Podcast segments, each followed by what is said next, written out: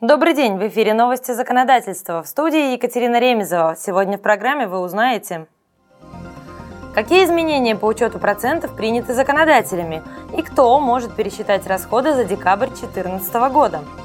Что сулят новые поправки, внесенные в первую часть Гражданского кодекса? Какой процент придется платить за просрочку оплаты коммунальных услуг? Далее подробнее. Законодатели уточнили порядок нормирования процентов по долговым обязательствам по сделкам, признанными контролируемыми. Для этого установлены предельные интервалы процентов, которые рассчитываются исходя из ключевой ставки Центробанка. Изменения внесены в статью 269 Налогового кодекса и применяются к правоотношениям, возникшим с начала 2015 года. Кроме того, законом предусмотрены особые условия учета в расходах процентов по контролируемой задолженности перед иностранными лицами, период с 1 июля 2014 года до 31 декабря 2015 года. Помимо этого установлен специальный норматив для налогоплательщиков, определявших в 2014 году норматив учета процентов по обычным долговым обязательствам, исходя из ставки рефинансирования банка для расходов декабря 2014 года.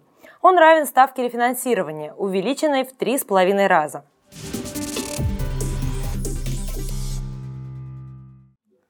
Владимир Путин подписал закон, который вносит целый ряд поправок в первую часть Гражданского кодекса. В частности, меняются нормы, связанные с исполнением обязательств, договорным правом, выдачей гарантий, поручительством и отношениями между должниками и кредиторами в целом. Появилось больше возможностей по защите прав кредитора по обязательству.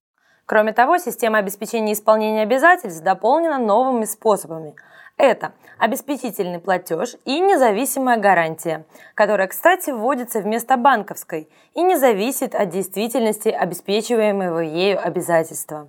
Она будет выдаваться не только кредитной организации, но и коммерческой. По-другому будут начисляться и проценты за пользование чужими деньгами при нарушении обязательств.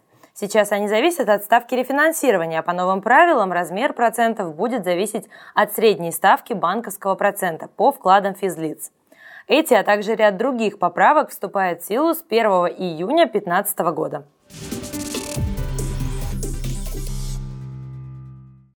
В Госдуму внесен законопроект об увеличении штрафов за задержку оплате коммунальных услуг. Инициаторы изменений считают, что штрафы за оплату коммунальных услуг должны быть сравнимы с процентами по кредитам. Если документ примут, то просрочка обойдется гражданам в кругленькую сумму – Планируется, что проценты неплательщикам не будут начисляться около трех месяцев. Такое время дается гражданам страны на исправление ситуации. Начисляться проценты будут с 91 дня просрочки. С этого момента к долгу будет приплюсовываться 17,7% годовых от неуплаченных сумм. Причем штрафы будут выплачиваться не только самими жильцами, потребителями коммунальных услуг, но и их поставщиками.